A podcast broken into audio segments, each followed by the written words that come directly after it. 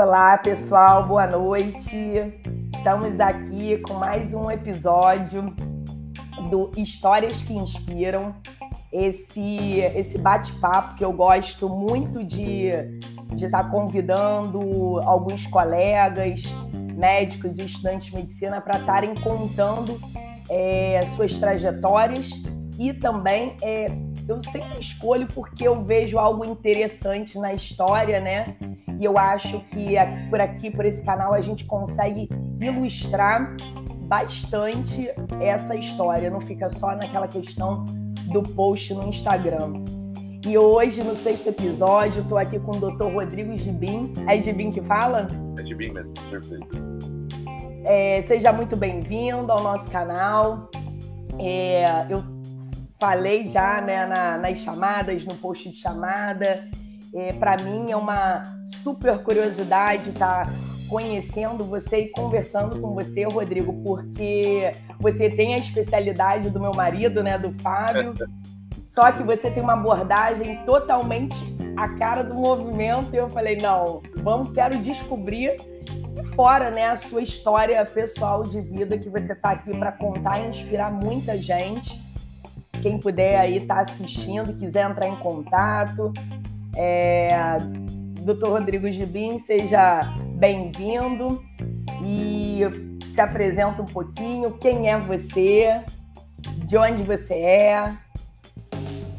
Maravilha. Primeiro, obrigado, Michele, pelo convite. Foi, foi, foi sensacional. Eu sigo as redes do, do Médicos Atletas há um tempo já já vinha, já tinha uma conexão indireta ali, né?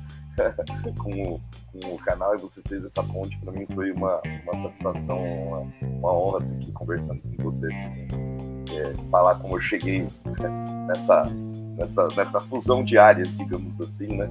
E tem tudo a ver também com esse processo de, de mudança corporal e tal. Bom, é, eu sou Rodrigo, né? Eu, eu sou nascido em Santo André, ali na, na Grande São Paulo, né, no ABC Paulista. É, eu vim para Botucatu para fazer faculdade, né, interior de São Paulo, já estamos aqui a 250 quilômetros da capital, uma cidade bem menor, né, Santo André ali meio aqui no, no turbilhão de São Paulo, uma cidade próxima de um milhão de habitantes. Eu vim parar numa cidade aqui de 130 mil habitantes, mas uma cidade com fervor universitário, né? um campus grande da, da, da Unesp aqui e, assim, me, me contemplou. Primeiro eu já me senti muito abraçado. Estava num momento que estava virando muito uma cidade violenta, Santo Andréia, que foi um, um respiro para minha cabeça, um respiro para o meu, meu dia a dia, digamos assim. Então, eu já me senti muito bem. Eu, assim, por característica, eu logo de cara, embora não sabia, não sabia muito bem o que ia fazer, não sabia muito bem nem porque tinha escolhido medicina, na verdade. E, mas eu tinha uma, uma, uma, uma ideia já de, de fazer carreira acadêmica, isso meio que me fascinava. Então, eu, eu, não foi difícil também ir atrelando os laços aqui com a universidade.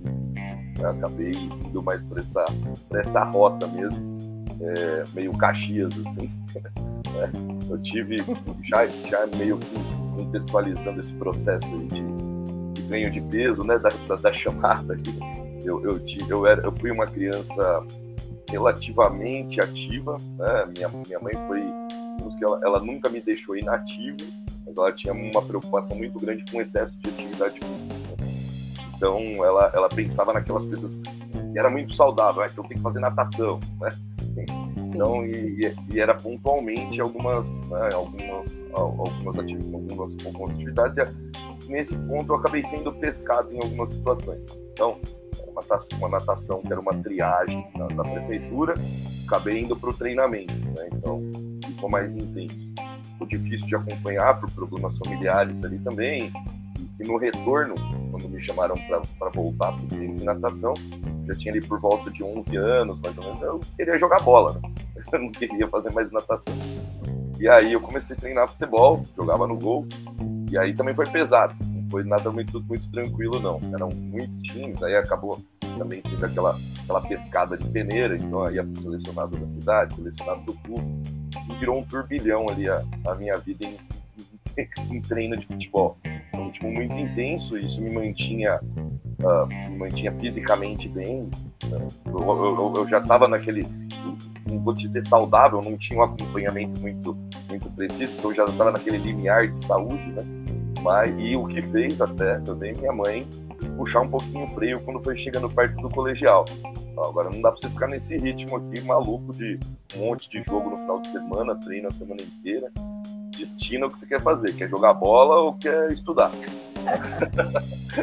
e aí eu tinha bolsa de estudo na escola de, de futebol, tive que acabar migrando para bolsa acadêmica mesmo, porque tinha aquelas situações de simulado, estava dando certo também, então tinha nota no simulado para isso e acabou que migrou para a bolsa, foi transferida para a bolsa acadêmica e, e, aí foi o começo do fim, do ganho de peso. Né? Era aquele excesso, comendo tudo que podia, né? Naquela explosão de crescimento. Nem de repente me mantive comendo tudo que podia, só que passou a zero. Né? Eu, eu, eu acho que esse é um gargalo que eu consegui corrigir tardiamente. Eu, eu uh, hoje eu insiro bem uh, amplas áreas de, de atuação na minha vida. Mas eu admirava muito as pessoas que conseguiam fazer isso. Pessoas que tinham uma participação ativa na atlética, que treinavam tudo. Eu, quando entrei na faculdade, eu estava com um saco tão cheio de treinar, era tanto treino, era tanto, era tanta demanda, e na verdade eu fugia. Eu fugia de treino, eu fugia. E, e aí ficou uma coisa muito difícil. E é fácil, né, para nossa rotina de graduação. Exato. A gente pode ir deixando de lado, né? Você, você fica naquela situação do conforto mesmo. Ah, tem que estudar, tudo é desculpa. Ô, Rodrigo, é impressionante como é, eu vou te falar que 90% das pessoas, dos colegas que eu converso, eles acabam é, a, a, a, nossa rotina, né? Desde o pré-vestibular, aí entrando na faculdade, depois, depois que forma, né? Se não tiver também uma, uma força de vontade muito grande, a gente é abduzido, ainda mais dependendo da especialidade por plantões. Então, assim, isso é algo muito comum, né? Muito comum. Com certeza. E é muito engraçado, né? Hoje, hoje a gente tem, tem na faculdade, tá, tá na verdade, tá, esse professor está se aposentando. O professor ele é bem conhecido no, no meio do exercício físico, que é o, é o Dr. Roberto Turini, né? Ele é biomédico e, e, ele fez um centro de estudos aqui, que é o Semenudo. Uhum. O filho dele é o Franz Turini, né? Que é mais forte, tem é, grande amigo aí. E, e, o, e o Torburini, que também virou, virou meu parceiro de bate-papo, assim, ele tem uma linha muito interessante. Ele fala, a gente está num mundo obesogênico. É tudo, a, a, obesidade é o processo evolutivo habitual da, humanidade. Né? Tudo te é leva à obesidade. E se você não sai da sua zona de conforto e não busca mudança para isso, hum, é inevitável. Provavelmente vai ser visto como adaptação aí, né? evolutivamente, se não, se não tiver essa, essa virada de jogo. Você entrou na faculdade, então, já acima do peso? Já, mas nem tanto acima. Digamos assim que eu estava naquele limiar. Então eu estava, sei lá, por volta mais ou menos uns 100 quilos, mais ou menos. Eu estava gordinho, titulava gordinho é, na graduação isso se intensificou, eu acho também para aquela, aquela situação, saiu da casa da mãe, mais liberdade de fazer a gestão. É, o dinheiro era na míngua, mas era, era o dinheiro que te permitia comer, comer o que você quisesse, né? Não tinha aquela, aquela vigília ali da alimentação mais correta, mais balanceada. Então isso acho que auxiliou um pouco no processo. O que me assustou, o primeiro susto, né? O primeiro susto que já me mudou, me fez mudar Uh, eu, eu, eu, eu, tinha aquela coisa, como, como eu, tinha um ritmo intenso de exercício físico antes, eu sabia que eu, sabia o caminho das pedras, digamos assim. Né? E aí eu sei que no, no, por volta mais ou menos do terceiro ano da graduação, começo do terceiro ano, segundo do terceiro ano, na verdade, e doar sangue. E aí nessa doação eu caí na triagem da amostra Aí me chamaram para fazer pesquisa de hepatite e tal. E na verdade, eu estava com esteatose, né? eu estava com transaminase no teto lá, tava, tava tudo bagunçado. E isso foi o meu primeiro grande susto. Esse meio da graduação, pelo menos aqui na faculdade, é, é mais plausível assim de você você conseguir uh, conseguir lidar melhor com os horários, conseguir lidar, lidar melhor com as disciplinas. E aí voltei, aí voltei a nadar, voltei a treinar e pum, de repente já mudou. Mudei da água para o vinho. Né? Então, aquele, aquele excessinho, ele foi amplamente tratado, digamos assim. Sim. Mas depois foi recuperado perto do internato. Era... Foi oscilando, né? Foi oscilando, foi oscilando, foi oscilando. Isso, isso para mim era muito frustrante, né? De uma certa forma era, era, era parecia que é, é, voltava naquela situação, eu não consigo me manter em multitarefa, eu não consigo, se eu tenho um aumento de demanda, eu vou sacrificar o exercício. E isso, isso para mim era, era meio doloroso, porque eu via onde eu chegava, e aí de repente eu tava mil passos para trás, era muito frustrante. Era uma corrente contra, você nadava, tava chegando, chegava até na, do outro lado e daqui a pouco dava uma cansadinha, voltar, recuava tudo, né? Exatamente. Você me mandou umas fotos aqui, eu acho que eu já vou dar uma ilustrada aqui, hein? essa foto, eu acho que foi a primeira foto que a gente, que, que, eu acho que foi a que a gente, quando a gente começou a se falar, né, que, eu, que me chamou a atenção. Eu nunca diria, como é impressionante, né, como é que, como o, o excesso de peso, ele muda a fisionomia, né, é, é muito comum a gente ver quando as pessoas emagrecem e falam, gente, é você, né, não acredito, como assim? Muda o rostinho, Acho que essa foi a...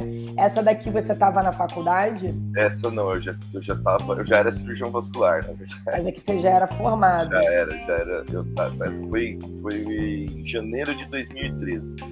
Foi engraçado essa, essa, etapa, essa etapa, porque o que aconteceu? Eu eu aí eu tive, eu tive um, um namoro aí também no meio da, da, da, da graduação, esse final da graduação, que uh, teve algum, alguns percalços assim, que também foi me tirando do exercício físico. E, e aí eu, eu fui casado, nessa, nessa foto eu estava casado com essa, é, então, na, né, desde, desde esse uhum. relacionamento longo, foram 11 anos de relacionamento.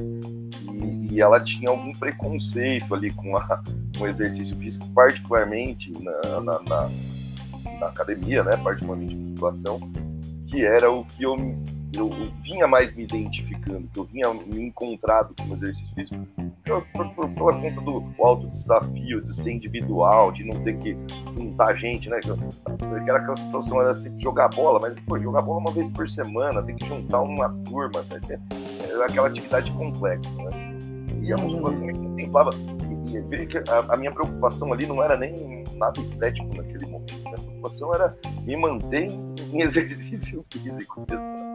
Mas enfim, eu, tive esse grande ganho e, foi uma coisa muito, muito gritante. Assim, hoje eu consigo ver que é o, é o processo que acontece linearmente com os pacientes. Chega um ponto, você para de se ver.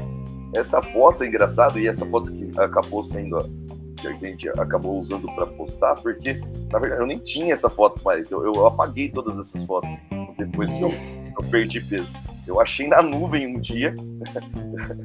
e aí eu falei, meu Deus do céu. E é engraçado que eu, eu, tinha uma foto anterior que eu tinha postado, que é uma que eu tô de óculos, eu tô meio que ou uma foto com a camiseta do São Paulo ali. Assim. E, e, eu tô com ela aqui. É, e a, é naquela foto eu, eu, já, eu já tinha emagrecido um pouco. Essa daqui? Essa. Essa, essa foi mais ou menos, ó. Essa foi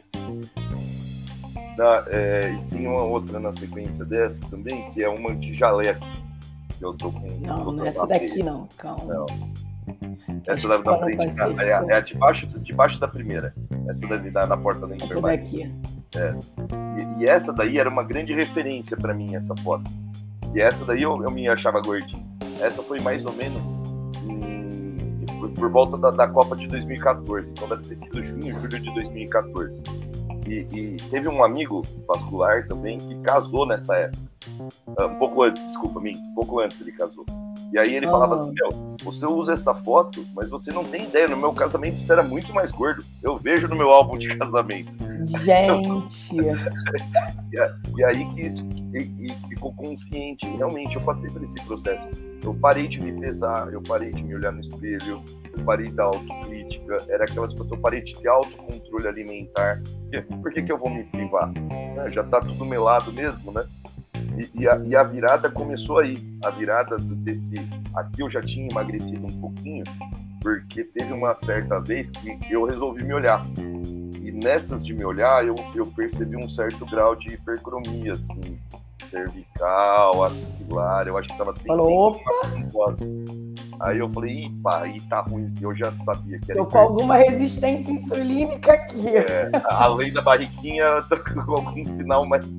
E, e eu já tava hipertenso, e na, na época eu tinha 30, 30 baixo, aí, 20, 20 e poucos, 30 anos. Eu não vou chegar nos 40.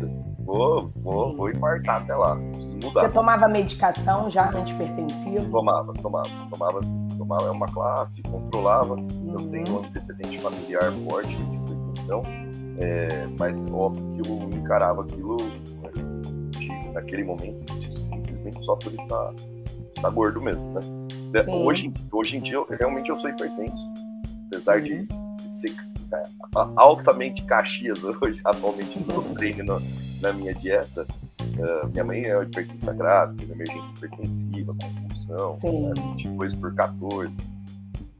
É, você tem uma história familiar, né? Você tem a, a, a, história familiar, a genética que já te predispõe, mas talvez é, você até conseguisse empurrar um pouco mais isso para frente.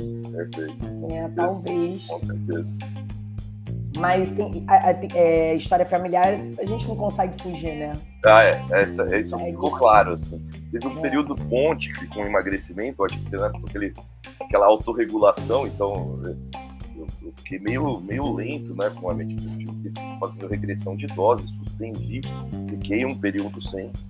E, e, aí, pela vascular, mesmo como meu, meu, minha atuação mais na vascular é, é endovascular e acaba tendo muita exposição ao raio-x, então tem a, a, a, a, ida crônica, né, o médico do trabalho para fazer os exames e tal. E toda consulta estava com escape de pressão. Aí ah, tá com a bexiga cheia, tá na correria, tá, acho que tá na hora de fazer um mapa, né? Tá tudo muito alinhado para tu ter escape de pressão. Não, com certeza. E uh, deixa eu ver aqui se eu vejo mais uma. Essa daqui é a que você faz a montagem, né? Isso, Essa montagem é. ficou bem legal. Que você é. faz a montagem com aquela, faz duas fotos. E aqui você já começa. Começa não, né? Aqui você já tá no, no, no seu nível, acho que é agora, né? É agora essa, essa foto. Essa, é, é, um pouco antes, mas é, é, um pouco antes, mas já já estava bem alinhado, já estava num ritmo bem, bem linear, já já tinha retomado uh, um troço que não era mais para acabar, que não era não era mais temporário, né? Eu já tinha assumido como uh, absoluto na minha rotina. Ainda aí eu ainda não estava nos, nos, meus ajustes, ajustes completos, né? Eu tinha um calcanhar grande aí que eu achava que segurava a minha evolução. Acho que aí estava no comecinho dessa ponte, que era uhum. bebê. e aí eu, eu pensei, vou ficar um tempo sem beber para ver se, se dá, vai funcionar. E aí eu fiquei uhum. sempre, desde então eu tô sem beber, já dá seis anos. Então, então calma aí, calma aí, que o negócio tá ficando bom. vou aproveitar, vou usar essa foto para eu me, pra eu me, me organizar. Certo. Mais ou menos de idade aqui. Me fala, me fala um pouco das idades. Então, ó, eu sou de 83. Então ali, ah, ó. Nessa, então, eu sou de 82. A gente é Joia. Tamo junto, tamo junto tamo aqui. Junto. é, então, essa, essa com a camisa do São Paulo. Essa daqui, ó. 31. Oh. 31. Essa eu tava pré-casação. Pré-casação. Desculpa, minto. Falei errado. Essa foi 2010. Eu tava com 27. 27 eu tava pré-casamento. Nessa, né, casei com 28, 27 para 28. Sim. 2010, 2011. A, a, a foto de jaleco foi por volta da Copa do Mundo. Já tinha já mudado um pouquinho. Foi, já tinha daquela começo de 2013, que é aquela bem cheinho mesmo. É, já, aí tava mais ou menos. Tinha, tinha aí 31, exato. Uhum. E ali, a de cima, foi quando eu conheci minha atual esposa. Então foi Sim. 2016. Já estamos seis anos juntos. Então, é, foi isso, é 2016. Então, Essa aqui é a mesma época, as duas da mesma época. As duas da mesma época. As duas da mesma época. E qual foi o seu peso máximo que você chegou? Então, Michele, esse aqui é o lance. Eu sei o peso máximo da última vez, mais ou menos, que eu me pesei, mas entra naquela coisa de, de desapego, de não se olhar, né? Então, a, das últimas vezes ali, eu tava batendo perto dos 140, 130 e alguma coisa, 138, 137, mas era sempre aquela, aquela subidinha rápida na balança, não dava, não dava muito tempo de o negócio parar ali. Então, eu, eu, com certeza eu bati mais, com certeza eu pesei mais. Olha, impressionante isso que você falou, porque você, como é, médico especialista em, em, em, uma área que pega muita comorbidade relacionada à obesidade, é. então você vê pacientes não obesos é, é, visualmente, mas a gente sabe, né, aquele, aquela pré-obesidade, aquele paciente já tá, começa com sobrepeso, enfim é, você vê que é, exatamente isso é muito comum, essa negação, é, eu não quero me ver, eu me escondo, né? Eu não me peso, porque eu vou falar que não precisa muito. É isso que você falou, ah, eu comecei a não subir mais, eu que eu saiba 140. Por muito menos a gente já né, eu, a gente já nega, né? Ah, eu não vou subir mais na balança. Por muito menos, né? É, então isso é uma realidade assim, bem, muito interessante de você é, tá trazendo para a conversa. Outra coisa que eu ia te perguntar. É, primeiro, se você fez cirurgia. E segundo, se você não fez, se passou na sua cabeça fazer. Como é que foi esse processo do emagrecimento? Não, é, eu não fiz. Eu fiz uma, uma plastiquinha depois, né? Que foi aquele, aquele bacon ali que você mostrou. Esse daqui, ó. É, é. Pô, esse baconzinho aí foi uma, uma mini abdominoplastia. Na verdade, eu, eu fiquei no meu, no mais, meu mais seco. Tem ali a foto. Tem a foto que vai mostrar o porquê que eu fiz, né? É. Bom, como foi essa, essa da essa da, ó, tem a da enfermaria, a de roupa cirúrgica do lado. Calma aí. Essa daqui, ah, é, Isso, essa daí, perfeito. É, tá vendo ali o abdômen Cara, é, mas vou te falar que você. Mas, ó, vou falar que você arrasou, tá? Né? Não, mas. Olha, dizer, assim, muito ó, pouco. É, mas é, é assim, eu, eu, eu, fiquei no meu ponto mais. A minha ideia foi essa. Assim, eu falei, bom, já que eu posso me assumir, eu venho de uma família muito preconceituosa com procedimento estético. Tá? Então, por exemplo, minha mãe ficou sabendo que eu fiz a cirurgia, mesmo, mesmo né? Que dar satisfação nenhuma para ela, né, coitada. Mas ela ficou sabendo da minha cirurgia ah, não sei lá, mais ou menos uma semana depois. Eu fui, eu fui visitá-la umas, umas cinco vezes com o dreno escondido dentro da calça. É Mas só para não, não, não, sabe, não falar. Mas o que, que acontece? Uma, uma pessoa que foi muito bacana nesse meu processo todo, uh, de também assumir a, a, coisa, a preocupação estética, saber que puta, tá, atrapalha, te engana e tal, foi minha atual esposa. E o que, que ela me via? Ela me via pegando nesse, nessa sobrinha aí do abdômen inferior, nessa ondinha, e puxando para baixo. E é um processo que a gente tem que entender, pô, é um, um grande emagrecimento. É, é, igual a roupa que ficou larga que você vai fazer uma pensa, não tem jeito. Não tem jeito, é um excesso. E é um negócio meio bizarro, é meio redundante, né? Você é. puxa a pele e tal, e dobra a pele sobre você. Oh, meu Deus do céu, o que, que é isso? E ela vira e mexe, ela me via em alguns momentos em que eu achei que eu não estava sendo visto, ela via e via eu segurando, ela vivia uma preocupação, então, óbvio, você começa a aprender a esconder isso, né? Então, eles puxava na sunga, puxava um pouquinho no elástico, né? Ficava mais, mais retinho.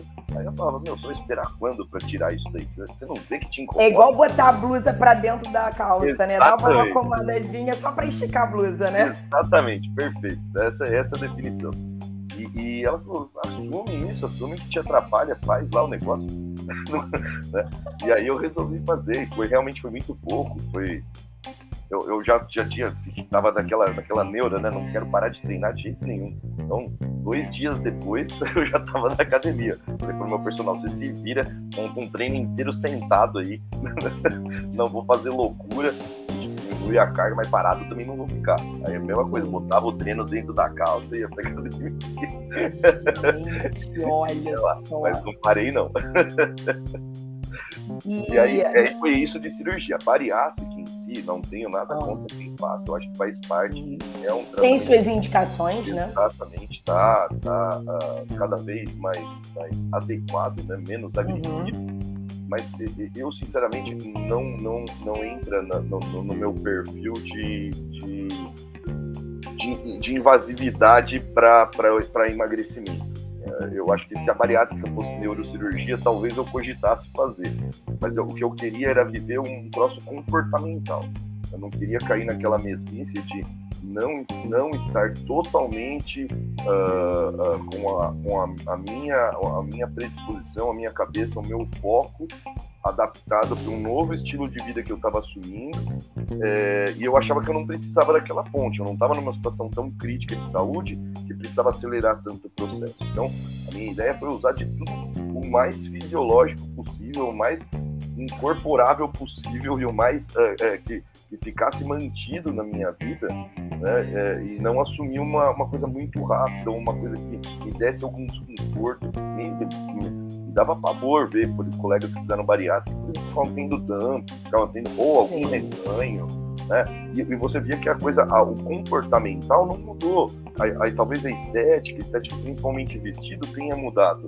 Mas o comportamental, o hábito, com tudo a mesma coisa eu não queria aquilo. Eu queria, eu queria me sentir amplamente saudável, me sentir bem comigo mesmo, saber que eu estava dividindo meu tempo, ter meus, meus escapes mentais, né? achar meu, meu escape mental. E sabe, o que eu acho que foi preponderante nisso foi uma certa vez, no início do meu processo ali mesmo de emagrecimento, eu já tinha me divorciado da minha, minha ex-mulher, né? É, Uh, e aí eu fui sair caminhar, né? Sair caminhar barra correr, assim, né? na, na limitação do peso. E, e na caminhada eu, eu, percebi assim, nossa, que gostoso que é sentir o ar bater no rosto. Como que eu não sentia isso? É, é, sabe, é uma coisa bizarra. Eu não vou mais me privar de ter um horário para me sentir assim. É, eu quero andar, eu quero sentir esse vento, eu quero sentir esse prazer. E, e talvez processo meio atropelado, assim, com, a, com a bariátrica, ou ao meu ver, é na minha interpretação dessa forma, talvez não me desse essa, essa esse retorno, essa sensação tão simples né? e tão valorosa ao mesmo tempo.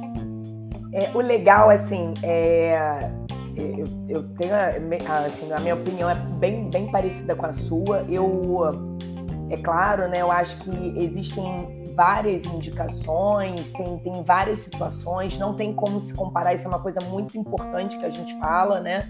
Em tudo, em tudo na medicina, cada caso é um caso, não adianta procurar no, no Google lá e ah, eu tenho isso, outro tem é igualzinho, vai ser da mesma maneira.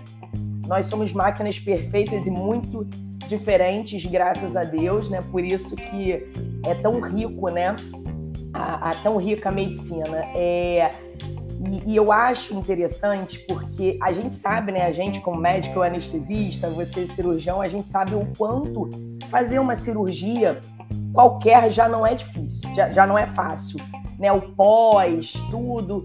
E a cirurgia bariátrica, ela requer né, um preparo muito complexo, é multidisciplinar, são vários quesitos para a pessoa fazer.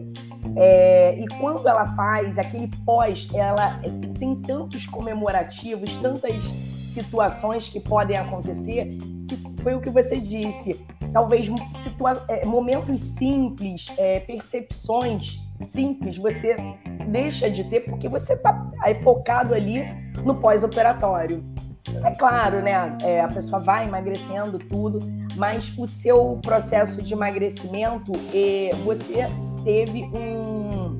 Eu, eu, assim, essa é a minha opinião, né? Pelo que a gente está conversando, um autoconhecimento, você com você mesmo, é, da sua vida, uma, bem, reflex, bem reflex, é, assim, bastante reflexão, né? Eu acho que... Essa do, do caminhar, né? Parece uma coisa muito boba, mas é, é, como é importante, né? Você poder tá caminhando e, e, e, tentando correr, e aí corre, aí vê que não consegue, para, e aí depois você consegue mais um pouco. E, e, essa, e esse, são esses momentos de superação, né? Cada escadinha que você vai, cada passo, é, é passo a passo, né? É, e isso que eu também queria que você falasse mais um pouquinho, porque você vai emagrecendo e a gente sabe que é, o, a pessoa que está acima do, do peso, né, o obeso, ele tem uma massa magra é, inferior ao ideal, né? Então você não teve só que emagrecer, você teve que ganhar massa, que também não é uma coisa fácil. É. Nós mulheres, digamos, sabemos o quanto é difícil isso, né? Então é, é, foi um processo que você foi fazendo em relação a perder e ganhar e condicionar, né? Ganhar o cardio, é, é, é, é, complexo, né? Essa transformação, quem olha e fala, caramba, assim, é óbvio que a gente sabe que não é fácil, mas olhar é fácil, né? Poxa, você mudou, foi tudo, ah, em tanto tempo, em tantos anos, mas não é fácil, porque essa complexidade de fatores que você teve que tratar, né? E cuidar e melhorar. É, como é que foi um pouco essa, esse ganho de massa, esse ganho do cardio, né? A melhora da performance? É, foi, foi, legal. Eu, eu acho que assim, ó, foi, o, o processo foi, foi, foi, natural, né? Foi aquela chegada inicial, que, a gente vai pensar? Não, quero correr. então vou, vou, viabilizar eu, de alguma forma, correr. Uh, para mim, no, quando eu, eu, eu, eu tinha um, um, determinante, um foco, um objetivo, uh, de emagrecimento, né, alguma coisa do tipo, eu, eu, eu, eu não era muito difícil eu aderir à dieta e não ter escapes a essa adesão. Então isso, isso, é, essa, essa, essa disciplina já, já não me foi tão tanto complicada, talvez como fosse para a maioria das pessoas.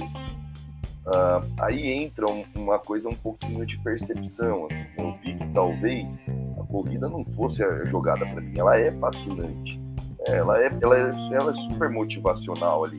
Porque, poxa, já te dá aquela possibilidade também de, de, de você, uh, uh, você controlando a sua progressão, você se estimulando a se inscrever em provas, e uma prova que era muito difícil de você terminar acaba muito mais tranquilo. A prova é motivacional, viajar para correr, se programar para correr, contextualizar, então chegar mais cedo para fazer o alongamento em grupo, né, ter, ter, aquela questão de, apesar de ser individual, o grupo te puxa, não tem uma coisa muito bacana, mas entrou naquela situação, poxa, será que é isso que, que é o que vai me, será que é isso que vai me manter? Aí o que, que eu percebi? Obviamente, no processo sempre teve a musculação junto. E a musculação ocupou, começou a passar ocupar um, um espaço muito maior isso me contemplava bem, e aí eu comecei a ver que não dava para fazer tudo da forma que eu queria, correr quanto que eu queria, fazendo a musculação quanto que eu queria. E aí que eu comecei a mergulhar no, no, em começar a estudar, começar a entender, começar a, a, a, a gerir esse processo do exercício físico na minha vida. E aí eu vi que uma coisa que eu sempre, uh, eu sempre gostei, mas nunca foi motivado para, para tal, era o treino muscular, era, era treino para hipertrofia mesmo. Né? E, e, e, aí a corrida passou a ser complementar ao treino de hipertrofia. É, óbvio, é, nesse processo todo eu contei muito com o meu personal, contei com outro personal, com meu, muito, muito meu amigo também, que me deu algumas dicas e esse, talvez ele tenha sido divisor de águas nesse processo também, porque ele competia, né? ele, era, ele já era bodybuilder, estava num comecinho, né? E foi uma coisa muito bacana que a gente progrediu junto, ele progrediu na carreira e aí nesse processo de, de incorporar a medicina esportiva eu acabei auxiliando ele bastante também.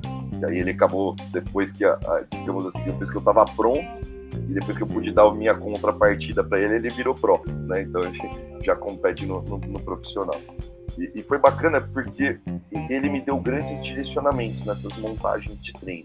Eu acho que uma coisa que a gente tem bastante na, na nesse processo da, da obesidade, né, é, é, são algumas, algumas incorreções posturais que a gente desenvolve que dá um desbalanço muscular muito grande. Isso compromete demais a estética quando você não faz exercício corretivo. Né? Então, aí é bacana nessa, nessa avaliação postural que dá para ver posição dos ombros, posição do pescoço, né, de é.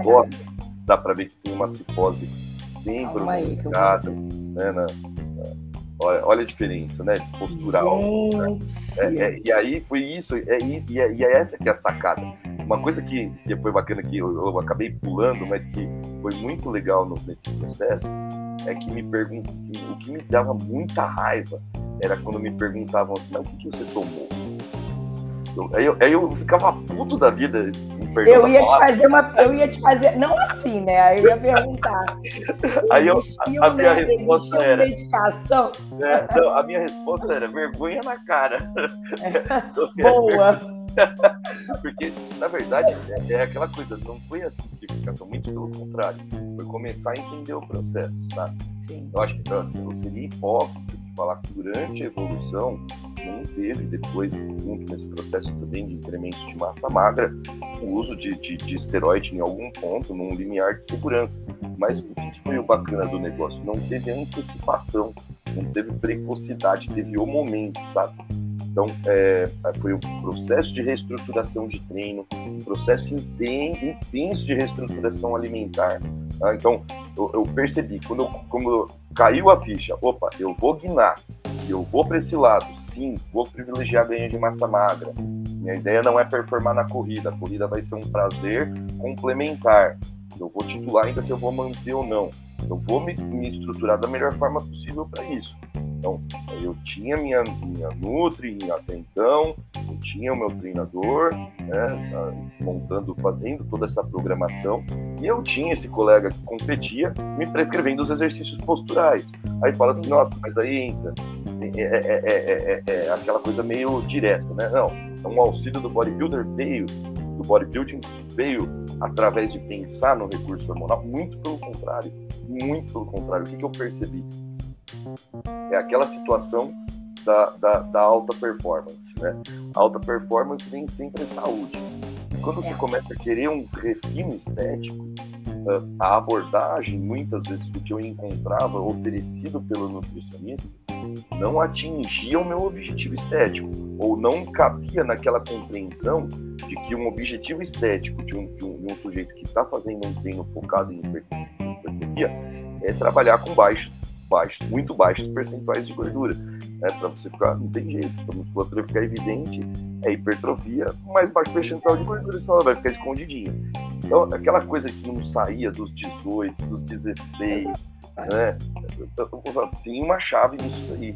Tem uma chave que é talvez alguma manipulação de macronutriente, alguma manipulação de hidratação, alguma coisa disso que está aquém de uma está além, desculpa, de uma montagem nutricional padrão que foca além dos objetivos de performance e hipertrofia, mas que foca também em saúde. E é aí que veio um aporte interessante do bodybuilding. Né? Quer dizer, titula o macro, a sua resposta ao macronutriente também. Você precisa, né, você lida com esse tanto de gordura, precisa desse tanto de gordura temporariamente, óbvio, não vamos fazer nada em carencial. Né? É, é, carboidrato jogada, não é carboidrato jogada? Como o corpo responde, né? Vai testando essas respostas. E isso para mim foi mágico. O exercício corretivo e essa manipulação nutricional mais, mais fora da caixinha foi mágico. Entendeu? É, é, nessa fase aí, entre as duas fotos, foi de 16 para 7,5% percentual de gordura. Caraca. Nessa época era zero, zero aporte hormonal, zero. Era zero, zero, zero, zero, zero. Então, foi muito bacana, foi muito, muito, muito, muito, foi sensacional. Muito legal. Isso me, me fascinou demais a possibilidade de, é, de mergulhar no mundo de vez, nesse mundo de vez, sabe? Sim. É, e, aí, tava aquela, aí eu entrei naquela situação que também é muito comum no bodybuilding, agora fazendo a crítica, né? É, é tem, tem que. É, é, é, tem essa, essa parte que foi muito valorosa, mas tem aquela situação. Você pergunta pro cara, mas por que, que eu tô fazendo isso? Ninguém sabe te dar a resposta, né? Não, tá certo. Dá certo, vai, dá certo. Eu vi que deu certo, mas por que, que tá dando certo isso? É. E, e, aí que me deu uma vontade grande de tentar entender o processo para saber o que estava acontecendo comigo. né? Basicamente, é. uma base mais, mais sólida ali do, beleza, eu tive essa resposta, mas o porquê? Né? Por quê? Onde tá? Senão eu não vou conseguir reproduzir, né? não vou conseguir manter. é verdade, verdade. E aí, é, onde entra a medicina do esporte e essa, isso na sua vida? Foi nesse momento? Foi nesse momento. Esse, foi nesse interesse em querer né, estudar é. mais, foi estudando e foi gostando. É, é, entrou assim, entrou como um turbilhão, né? Na, na vascular, assim, por que, que teve essa negligência corporal, digamos assim, também? Foi tudo meio, meio rápido demais para mim na vascular. Eu considero, vendo hoje, né, esse processo. Uhum. eu, eu tava tão focado né, naquele, naquele final de, de é, término de, de, residência médica e tal, que foi, foi tudo muito fisiológico. Foi, foi residência, foi pós-graduação em cirurgia endovascular, o doutorado já estava alinhado, então já foi tudo muito sequencial. A prova, a prova de título foi rápida, não tive nem, nenhum processo, então é, assim, em, pouco tempo, em dois anos depois da residência, eu já, já tinha uh, o título de cirurgia vascular, de cirurgia endovascular, de ultrassom vascular com Doppler e estava com o doutorado alinhado para defender. Né? É, então ficou aquela coisa assim, puta, foi rápido, né? E, e, isso deu também um espaço ao mesmo tempo de, de fazer esse câmbio de, de tinha, tinha lugar para poder estudar medicina esportiva, tinha, tinha lugar para poder estudar esses processos, porque não tinha mais aquele desafio direto de estudar vascular, né? já tinha atingido os objetivos. Que aconteceu nessa, nessa evolução? Óbvio, entrou de novo. Aí era só trabalhar. Exato. E o que entrou, aconteceu bacana nessa evolução de novo foi a minha mulher, minha atual esposa. Ela chega e fala: Meu, você está estudando tanto isso, todo mundo te pergunta as coisas, não consegue nem treinar direito na academia, porque um pede exame, um pede para olhar isso, um pede para olhar aquilo, e você tem a resposta para isso. Por que você não pensa em fazer alguma coisa a mais? Aí quando você não tinha. Uhum. A região, a nossa região aqui, ela, ela carecia de ter alguém que fizesse medicina esportiva. E junto com isso, eu já vinha procurando alguns médicos de esporte, né? Eu já, uhum. tinha, já, tinha, já tinha passado no MUSE, já tinha passado em algumas, em algumas outras figuras bastante conhecidas, uhum. e, e, e, ninguém atendia uh, o meu objetivo final ali do, do, do processo. Eram algumas respostas básicas, assim, por exemplo, uh, essa pele aí vai voltar, não vai voltar? Tem alguma coisa que eu faça do ponto de vista estético que vai ser suficiente? Eu vou precisar fazer cirurgia?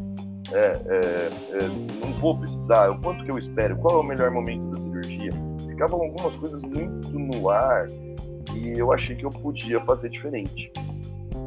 Teve uma época, o, o, o Franz ele atendia aqui em Botucatu, eu já estava meio que inserido nesse contexto de estar tá lá no Semenuto junto com ele e passar. Eu passei em consulta com o Franz uma, uma, uma vez e falei: Meu, o que você acha que eu, se eu fizesse medicina esportiva junto?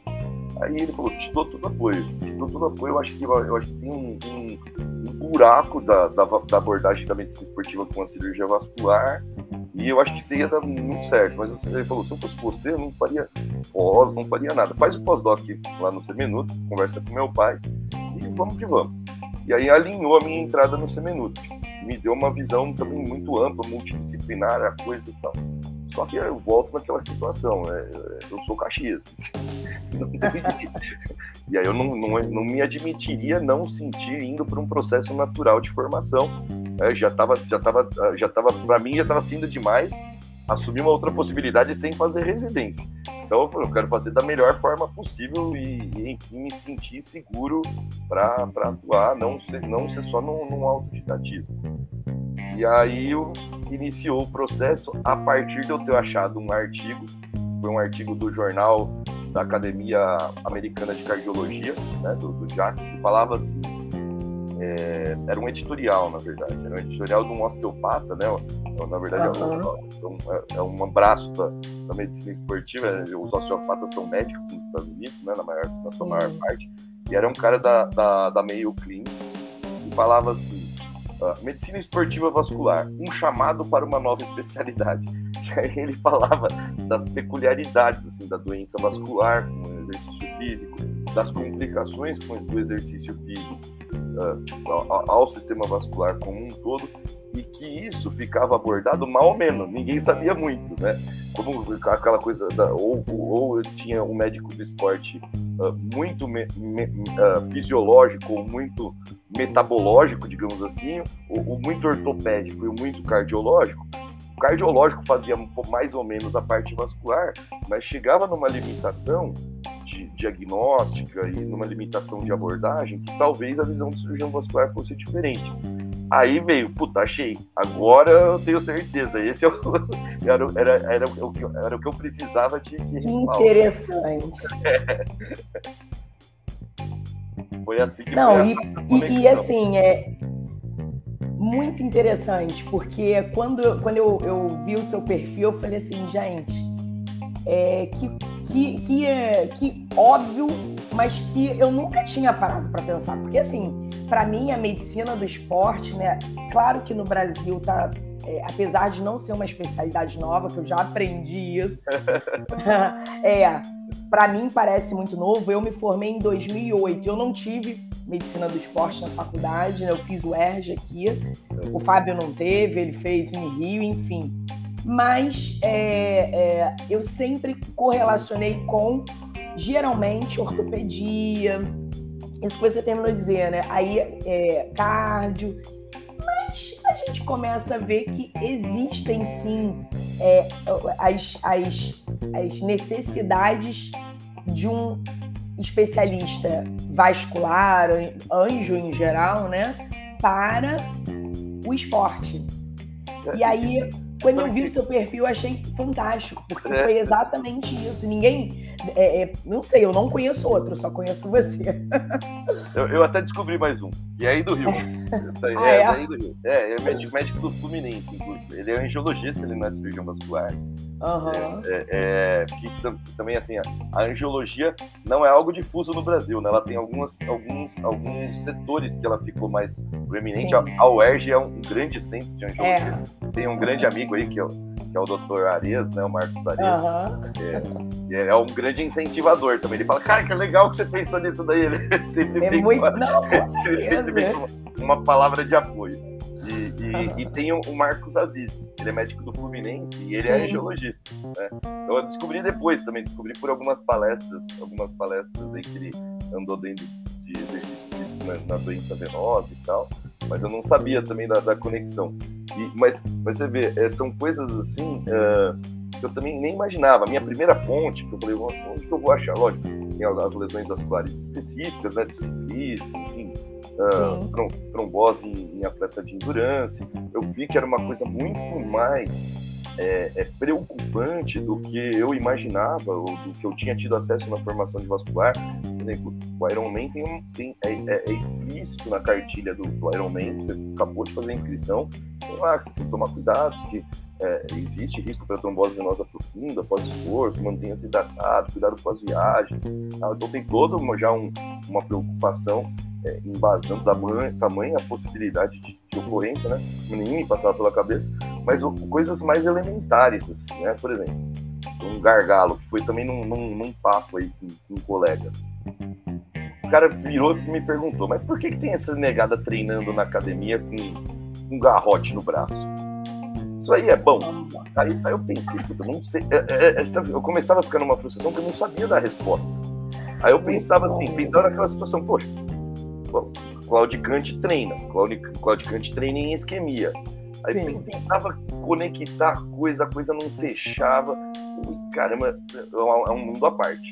Aí eu pensei, preciso estudar esse troço aí. e isso aí virou, virou, para mim, virou fascinante. Quando eu vi ainda a aplicabilidade de, de restrição de fluxo, que não era uma estratégia assim, de hipertrofia só, era uma estratégia de preservação de massa magra estudada difusamente por uma cacetada de doença crônica, né? Uhum. Mas na mesma situação, eu, isso era, era uma coisa muito bacana com, com, com o professor Burini. O professor Burini sempre jogava pra gente, mas qual é a segurança de fazer isso daí num paciente com doença crônica? Aí ele fala, qual, qual, o paciente vai tolerar fazer um negócio desse? Eu falei, como que eu vou começar a dar resposta para ele? Acho que eu vou fazer em mim mesmo. Aí eu, aí eu comprei um monte de dispositivos. Virou cobaia. Ah, peguei, achei o que tinha de curso, falei pro meu personal, vamos comigo fazer esses cursos aí, vamos ver como que dá para fazer, vamos tentar montar um treino desse. E aí, é, nessas, eu já, já, tinha, já tinha iniciado a pós de, de medicina esportiva. Óbvio que a pós de medicina esportiva, é, essencialmente, ela não tem essas, essas, essas outras situações, uma abordagem mais focada para consultório, ela iminentemente te prepara para ser um médico que vai lidar com um esportista é, em alto rendimento, né, até mesmo para modalidade individual, mas é muito, é muito tênue aquela, aquela situação do que você vai ter de troca com o paciente no, no consultório, né? Com não tão alto grau de evidência, com fitoterapia, com outras, uma abordagem mais estética e tal. Como minha ideia era atuar no consultório com medicina esportiva, nunca ser médico de equipe, né, médico de clube, nada disso. Uhum. A minha ideia é, poxa, se comigo funcionou, se eu vejo algum propósito, um treino corretivo, treino de hipertrofia, e se o foco do cara que vai procurar um médico no esporte uh, no consultório, 80% das vezes é estética, eu preciso entender muito bem musculação. Né? Quando eu vi que a pós ia me dar um, um, esse tipo de gargalo, eu falei, eu preciso fazer uma pós de musculação. aí, aí eu, eu, fui procurar alguém que lidasse mais uh, enfocado com a restrição de fluxo para tentar fazer uma ponte, uma, uma formação mais completa nisso. E nessas eu achei um grupo da, da, da UFSCar, da Federal de São Carlos, que é coordenado por, hoje eu considero ele o melhor, maior pesquisador brasileiro, se não do mundo, em restrição de fluxo, né? produção de dados, equalização de variáveis, interpretação crítica da restrição de fluxo para situação patológica e tal, chama Clayton Libard. E ele era o coordenador dessa pós, que era Ciência do Treinamento de Força.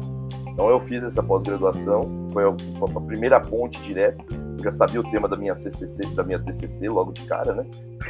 eu queria fazer alguma coisa com restrição de fluxo.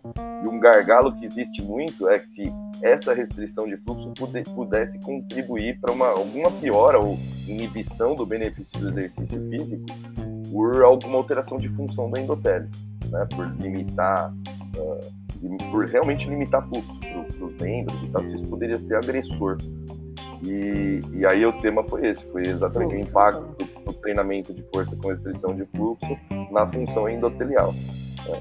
E, e, foi muito bacana, que me permitiu também estudar um monte de via aí, correlacionando a, a vasodilatação, processos adaptativos vasculares ao exercício físico, é, que talvez nem se tem ideia de que, de que existam outras possibilidades que não aquela coisa caxias relacionada ao óxido nítrico, tal, bonitinho, né? Então, foi, foi, é sensacional, é, é, um mundo que não deixa de me, me seduzir. Assim. Ô, ô, Rodrigo, mas então, já que você entrou nesse tema, que eu acredito que a maioria das pessoas desconhecem, como eu desconhecia, eu fui também, fiquei é, lendo seus posts, tudo para que assim, eu faço musculação, né, desde os 13 anos, eu gosto muito e eu nunca vi isso. E aí, é, pro leigo, o leigo vai ver a sua foto, essa foto que tá aí na, no nosso lado. E ele quer fazer. Primeiro, ele vai ter é, é, algumas dúvidas, né? Ele vai querer entender o porquê, por que restringir o fluxo, para quê, por quê, para quê, quem pode, né? É, qual é a indicação e quais são as contraindicações, se é que existem, né? É, é, isso é bacana, assim, é um negócio que funciona muito bem, mas desde que se respeitem alguns critérios de segurança. Né? É, é, não é sair fazendo, vou garrotear é, aqui. É, o, o, método é bem antigo, assim, né? o, método, o método foi descrito por volta da década de 60, no Japão, né? É, tem um, um fisiculturista, na época ele era fisiculturista japonês, é, que é o Dr. Sato, ele percebeu, ele além de fisiculturista, ele tinha a arte marcial dele, ele tinha uma meditação, era o japonês, né, à risca. E na meditação, pelo hábito de sentar em cima, da, em cima da, da, das panturrilhas, ele sentiu uma, uma, uma, uma certa um, um, um amortecimento, formigamento das panturrilhas, que era a sensação muito similar que ele tinha depois de treinar um treino muito intenso das panturrilhas. Ele começou a atribuir essa sensação à restrição de pulso vascular. Né? E isso fez com que, num primeiro momento que ele teve uma lesão na perna, ele pensou assim, puta, não quero perder massa magra uh, com essa lesão. E se agora no processo de recuperação eu fizesse uma restrição de fluxo para ver se eu não consigo simular alguns benefícios do treino diminuindo o fluxo sanguíneo. Isso deu, deu certo, ele manteve a massa magra dentro desse, né, nesse contexto de lesão. Então, óbvio que essa coisa foi se aprimorando, né? Ele teve alguns contratempos aí graves, inclusive, mas hoje, hoje existe uma, uma faculdade inteira de medicina que foi criada dentro desse contexto, né, da criação dele. Ele, ele se graduou em medicina e tal, e ele é o difusor internacional dessa técnica que estuda essa técnica em diversas situações. Tem um, um, os protocolos da técnica, né, que é o CATSU, tem, tem a, a, protocolos para todas as, as, as, doenças crônicas mais possíveis e imagináveis, principalmente as, as que têm a ver com miopatias periféricas, doença neurodegenerativa uh, e até doença crônico-metabólica também, que ainda é um braço mais, uh, mais em estudo. É, então, é, é, esse foi um método patenteado, é um método patenteado que hoje em dia, para o pessoal ter ideia, subsidia até a aplicação para prevenção de sarcopenia na NASA, né, na, na, nas estações espaciais. Todo o aparelho de exercício físico da NASA é baseado no CATSU, nessa técnica. Tá? E essas coisas que a gente faz com manguito, mesmo com manguito que seja feito para isso, ou que com essas, com essas cintas de restrição, que também são específicas para isso, elas são tidas como adaptadas porque não são o método original lá do Katsu. Né, e todos têm seus critérios de segurança. É, o que seria quem se beneficiaria, na verdade. Né? O treino, embora ele leve realmente a ganhos de força e hipertrofia, é, ele ganha, leva ganhos de força e hipertrofia em populações é, que têm restrição ao treino convencional, que não podem ter o treino habitual tensional. Né? Então, o público mais utilizado, mais uh, analisado, mais estudado é o idoso. Então, para o idoso, dá para falar que ele é equivalente a um treino de alta intensidade, né? um treino entre 70% e 80% de um RM, com benefícios, assim, despencando a intensidade. Então, um treino de força por volta de 40% a 60% uh, de intensidade né, de, de, de, um, de, um, de um RM, com a restrição de fluxo, ela é sufici suficiente, ele é suficiente para gerar os mesmos ganhos adaptativos musculares do que o treino uh, de alta intensidade nessa população. Aí, considerando que o idoso vai ter limitação muscular, limitação articular, que ele pode ter uma situação de fragilidade e tal, teria um benefício direto. Né? Ah, no esporte tem aplicação. A gente vê, por exemplo, tem muitas modalidades nos Estados Unidos, futebol americano, o próprio beisebol, uh, o rugby, uh, que mais? A, a, natação, vários, várias modalidades usam a restrição de fluxo em alguns períodos, né? Aí entra numa outra situação. Isso também tem uma base boa na literatura. Modalidades em que o treino de força não é o essencialmente trabalhado, né? Então, por exemplo, no levantamento de peso olímpico, é uma modalidade extremamente de força explosiva. Essa daí não se beneficia muito com restrição de fluxo. Né? Agora, modalidades que têm um componente dinâmico maior, tem uma carga mais, mais cardiopulmonar, que tem uma carga mais aeróbica, esses se beneficiariam do treino com restrição de fluxo, com ganho legal também de força e hipertrofia. Talvez não tão proporcional a um treino tensional, mas dependendo da modalidade, por exemplo, pega um atleta de ciclismo, para ele não é bacana ele ter um processo hipertrófico muito grande, arriscar ganhar um quilo e, e perder Sim. potência na bike lá. Então talvez seja uma, uma situação interessante.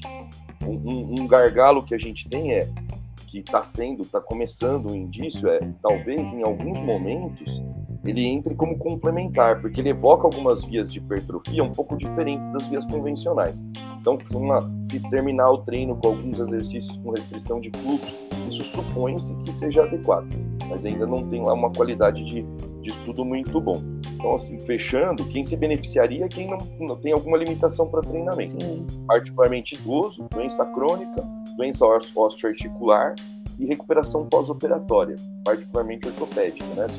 trocas articulares complexas, reconstruções ligamentares, uh, de menisco, enfim, esses pacientes parecem que são os, ou aqueles que têm alguma, alguma uh, coisa temporária, recuperação de lesão, né? uma, um aporte nutricional baixo, por exemplo, durante algum período para ter algum algum outro ganho, né? um cutting, por exemplo, no bodybuilding, talvez algumas coisas pontuais possam ter um benefício mais, mais preciso também temporário. De limitação, grande contraindicação é antecedente de trombose venosa profunda ou situações que, que levam a alto risco de trombose venosa profunda. Por exemplo, paciente oncológico ainda vai ser um Sim. braço de estudo, ainda está em, em gargalo. É, mas ainda tem essa, essa consideração, trombofilia sabida, né, ou, ou uh, familiar recorrente, isso é um pouquinho, um pouquinho uh, preocupante ainda. A doença cardíaca, né, de uma maneira geral, ela era tida como, uh, como uma contraindicação relativa. doença aguda, aparentemente sempre, mas mesmo na doença, na doença mais crônica, mais arrastada, ela era vista como cautela, porque não dá para falar que a, a, a compressão da, da, raiz do membro não levaria a uma hiperatividade simpática. Então, talvez um descontrole pressórico imediato, uma sobrecarga, uh, uma sobrecarga cardíaca imediata. Mas se a gente for considerar, mesmo o incremento de pressão que o paciente tem, mesmo e um, um incremento de frequência cardíaca baixo, porque ele está trabalhando em, ba em, baixa intensidade, a gente for considerar exclusivamente pelo duplo produto, a gente vê que não é um, não tem sobrecarga cardíaca tão preponderante. Então ele está sendo estudado agora, tem duas revisões correndo já com registro na Cochrane para abordagem em doença coronariana mais aguda, na reabilitação cardíaca da doença coronariana mais aguda, justamente para diminuir a carga de trabalho, diminuir a intensidade de tempo. Então, interessante. Seria, é, seria uma, uma, otimização, digamos assim, do estímulo metabólico para hipertrofia. Né? Você, pelo fato de você deixar o músculo isquêmico mais acidótico, ele vai recrutar mais unidade motora, vai ter uma dependência neural maior para compensar aquele bloqueio de fadiga local muscular. E aí começam as, as vias anabólicas aí do. Perfeito, poxa, que aula! uma verdadeira aula. Olha, vamos, vamos continuar na história do Dr. Rodrigo? não, porque não tinha como, né, a gente não falar da, da restrição de fluxo, não tinha como. É, tem várias fotos, acabou que eu deixei naquela, mas ó. É, esses são todos dispositivos diferentes, né? Isso é Sim. bacana também, que a cinta ela, ela oferece um grau de segurança um pouco menor que do manguito. Isso daí, só que também é, é, é assim. Hoje em dia, na minha realidade, eu, eu uso mais a cinta nos, em alguns momentos do que o manguito. Porque, é, é, assim, eu também não, não, vou, não vou esconder isso, né? Mesmo sendo um manguito específico para restrição de fluxo, isso é um aparelho da Cardiomed, né, nacional. É, é, imagina o que é você treinar musculação com academia com as peiras do manguito balançando de um lado para o outro, né? Então, não é confortável, não é bacana todo mundo te olha esquisito, né? Porque parece que o cara tá doente aí, tá com dois aparelhos de pressão no braço andando pela academia. Né? É, é, Eu muito... imagino essa cena. é muito esquisito. O, o, é, tem um outro problema, né? Se a gente for considerar a espessura do manguito, ele é adequado para você treinar, mas, por exemplo, eu tenho limitações com ele que dá segurança para trabalhar com manguito de pressão? A gente uh, trabalha com a mesma forma que trabalha lá com redução do percentual de, de, de intensidade, né, de, de RM para intensidade, para intensidade para carga de trabalho, a gente trabalha com percentual de restrição de fluxo vascular mediante a pressão de oclusão. Né? Então você vai lá, faz a aferição com Doppler na artéria distal, abole a pressão, né? e aí você Sim a partir daquele valor, uma faixa que foi tida como segurança para justamente não ter essa hiperatividade simpática e permitir os benefícios metabólicos, também é em torno de 50% de restrição de fluxo. Né? Então, é, isso você, óbvio que com a faixa, você não consegue essa equivalência. A faixa, até existe um troço para fazer, que chama, é, é, é, como se fosse um, é como se fosse uma, uma, uma escala de, de percepção de esforço é uma escala adaptada a uma escala de percepção de aperto, né, que é muito ah, subjetivo. É. E aí não é nesse treino realmente você consegue para doença crônica é bacana que você consegue individualizar a pressão de trabalho. Né? Então qual pressão que você está trabalhando? Estou trabalhando com 50% da pressão de oclusão arterial. Aí, beleza, maravilha, dá para garantir que todo todo treino do sujeito ele vai ter um ajuste adequado da pressão do manguito de acordo com a pressão arterial dele, garantindo esses benefícios hipertróficos aí, sem, sem ser estressor cardiovascular. Mas por outro lado, por exemplo, esse manguito fino é muito difícil. Para mim, não chega na pressão de oclusão. Né? Porque precisa muito de um valor. Fino, né? É, precisa de uns 270 aí para fechar no meu braço isso daí de pressão. Não vai. Agora, o manguito convencional é super bacana para isso. Mas vai fazer um treino de bíceps com o manguito convencional. É complicado. é, é complicado.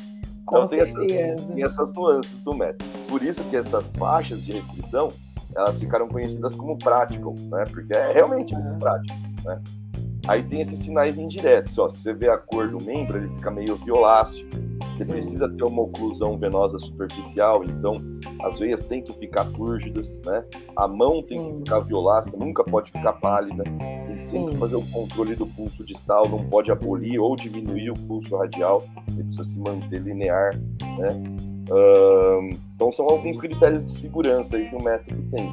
Por isso que também não é bacana a molecada que vai adaptar muito e usa, por exemplo, tripa de mico né? Que é super, que é o mais comum a gente ver na academia. O cara bota lá, acha que tá fazendo. de milco. E aí, a, o, o, elástico muito fino é muito comum por estar com lesão neural, né? Porque fica muito pontual. Aí faz, faz parestesia, enfim. Isso também acaba depondo contra o método e essas. Ou até uma, uma equimose, peteca, faz algum troço lá dessa, dessa compressão muito, muito pontual na pele. O ideal é fazer sempre com quem entende, né? Com a pessoa vai. É, é... Com certeza. Supervisionado, com os critérios de segurança. E, e, e, o mais importante, com um equipamento específico para isso. Né? Sim. E já, já eu, eu, brinco quando vou dar aula de steak, eu falo, o equipamento que é para isso já é tido como adaptado. Se não dá para fazer adaptação da adaptação, aí é muito brasileiro. Aí, né? exato. Não, com certeza. Olha, é, aí vamos ver aqui que você tem mais umas fotos de musculação. Esse é meu personal. Ah, legal. É. Ó, vou só finalizar a musculação, porque tem. Que aí quem acha que. Isso aqui você tá malhando, né? Um vídeo. É. Então, um videozinho do, do, de zerar, de zerar a polia. Deixa eu tirar o som. Olha só, gente. É, nem, nem, parece que é o Rodrigo que a gente estava falando do início. É. parece que é outra pessoa. Aquela foto que ele achou na nuvem, né? Que nem. É, exatamente. que nem existe mais a foto no celular dele. Ó, vou te falar que isso não é mole, não, tá? As pessoas acham que é facinho pular corda. É, Vai pela corda certa. Vai pela mim, corda certa. Pra mim foi altamente complexo. E a luta me ajudou é. muito nisso. Porque eu nunca me imaginei pulando corda de coordenação nenhuma. Exato. Não, não é fácil. Por falar em luta, como é que a luta entrou na sua vida? Então, na, na, a, a, eu, eu, eu, brinco assim, eu entendo bastante os pacientes quando uh, nesse processo aí de, do emagrecimento e da questão uh, caminhada corrida, né? Então, como eu te falei, foi o primeiro, foi o primeiro ímpeto. Mas o que, que eu acho? Assim, é, é, quando você vai fazer esse tipo de exercício sem orientação, é, pode ser o começo do fim. Né? Porque aí já vem a lesão de joelho, a tênis inadequado, a pisada inadequada, tem essas incorreções posturais e tal. E tem uma situação que hoje eu falo para o paciente, quando ele fala para mim, ah, eu vou começar a caminhar e tal, é um grande obeso ali como eu fui, eu, eu falo, não, não faz isso. Eu, eu, não faz isso porque eu vou te falar a minha experiência. Quando eu comecei a caminhar, ou quando eu fazia, passava, fazia pequenas uh, tentativas de caminhada, eu ficava assado.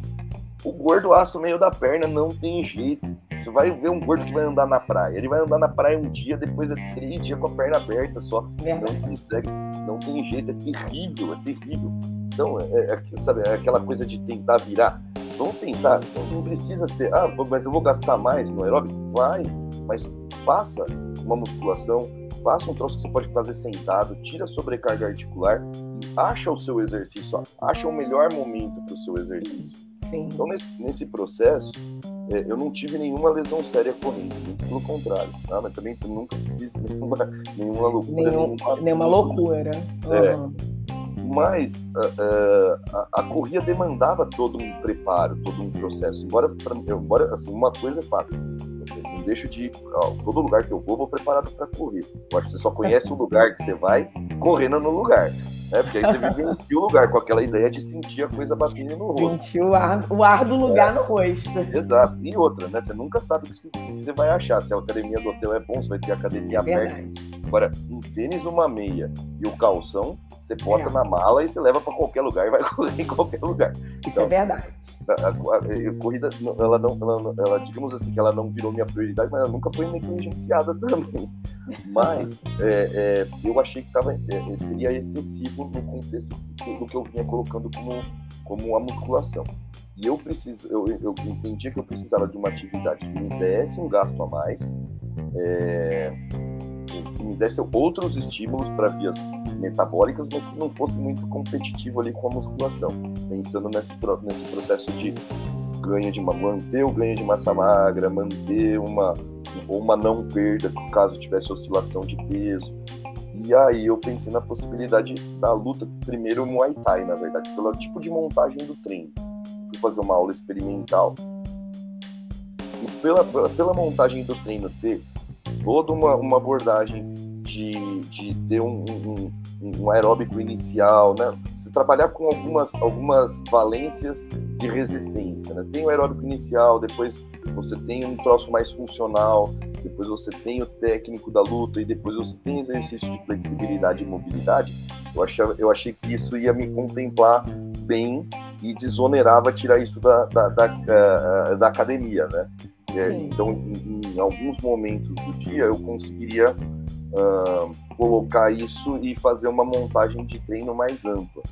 Mas é óbvio que a, a, a luta também é, é, outra coisa que é fascinante, né? Você entra no mundo da luta e é, é cativante, é um aprimoramento técnico, você vai vendo que você coordena melhores movimentos e tal. E aí uma coisa foi puxando outra. Da Muay Thai, do Muay Thai, falei, mas e se eu for lutar? Aquele juízo, né? Nunca que você vai subir, né? mas e se eu for lutar? Putz, só o Muay Thai não vai dar conta. E é aí a, a, voltava naquele negócio, pô, eu opero, eu não posso me machucar a mão. Então jiu-jitsu eu não vou fazer. Tá, mas o que, que eu posso fazer? Ah, eu tenho que fazer o wrestling, pelo menos eu sei me defender. né? Aí, acho que eu vou fazer o wrestling. Aí começa, ah, o wrestling, ah, bacana, mas o Thai me dá um negócio bacana assim de, de jogo, de movimento, mas me limita um pouquinho de saber de boxe, boxe. Né? Então, acho que vou fazer boxe também. e aí, e aí vai, vai, é aquela coisa que vai agregando. Óbvio que eu, eu não consigo me manter em tudo isso né, atualmente, né? Isso uhum. foi, mas eu me mantive, vou te falar que até bastante tempo fazendo isso. Era terça e quinta Muay Thai de manhã, boxe com wrestling na hora do almoço na quarta, Cara, musculação todos os dias à noite. Pô, eu, mas, mas é disciplina. Eu que lute para distribuir o tempo. mas é assim, era assim, era antes de ir pro plantão, não, não, não faltava. Eu, eu ia moldando meu, minha rotina para poder caber. Hoje você não faz luta nenhuma. Hoje eu ainda nenhuma. faço Muay Thai. Ainda faço ainda Muay Thai. Ainda faço Muay Thai mais uma vez por semana só. Entendi. O boxe você parou. O boxe eu parei. O boxe eu parei. Infelizmente. Gostava muito. E você gosta de trilha também? Gosto. Então, na verdade, o que acontece é que a, a, eu, eu, até uh, subutilizo aqui. Ó. A região de Botucatu é fascinante para trilha, para esporte de aventura. É. Isso aqui é em Botucatu? Isso é tudo em Botucatu. É, gente, que lindo! É, a gente tem aqui uma, um, um, tipo de relevo que é um, um planalto desgastado de aquesta. Né? Então, são um monte de, é, de morros baixos, não são morros altos, mas são morros muito estéticos, né? E tem muita, muita, muita corredeira, muita cachoeira, né? então permite uh, dar uma atividade de final de semana se se você achar né, esse tempo, se você se permitir isso, uh, muito bacana, muito em contato com a natureza. a gente tinha uma certa limitação aqui, que a exploração turística era complicada. Era tudo muito propriedade privada, ninguém nunca uh, fechou o acesso. Mas era aquela coisa meio desconfortável, né? Que você tinha que invadir a, a propriedade de alguém para usufruir ali da, da trilha, da cachoeira e tal. E hoje, a, através de uma, uma, uma, uma, exploração mais via alimentícia, digamos assim, então tem restaurante, tem algum aporte, um deck, alguma coisa do tipo, hoje se permite melhor esses acessos, né? sem, ah. sem perturbar essa, a parte mais rústica, né? a parte mais, mais uh, essencial assim, do, do, do, esporte de aventura. Então a região aqui é, é sensacional para esse tipo de coisa, sensacional. Muito legal, muito legal. E essa é a sua famosa esposa. Essa é a minha famosa esposa. O K ali do boné é o nome dela mesmo, é a Camila. Ah, prazer, Camila. Muito legal, muito Isso é a parceria. Eu até fiz um post é. no meu Instagram pessoal, né? É, você tá falando aí, eu não gosto de, de correr, é. mas o, o Fábio adora. E é. aí, essa, essa semana a gente foi convidado para participar de um desafio da, de um parceiro que chama Vene Trainer e foi aqui no Rio, né? Tem, aqui também tem uma orla muito bonita, é, é, de praia, né? Com, com visual e uma corrida meio diferente, que é com muita, muita elevação, muita subida. E aí eu falei, ai meu Deus do céu, lá vou eu.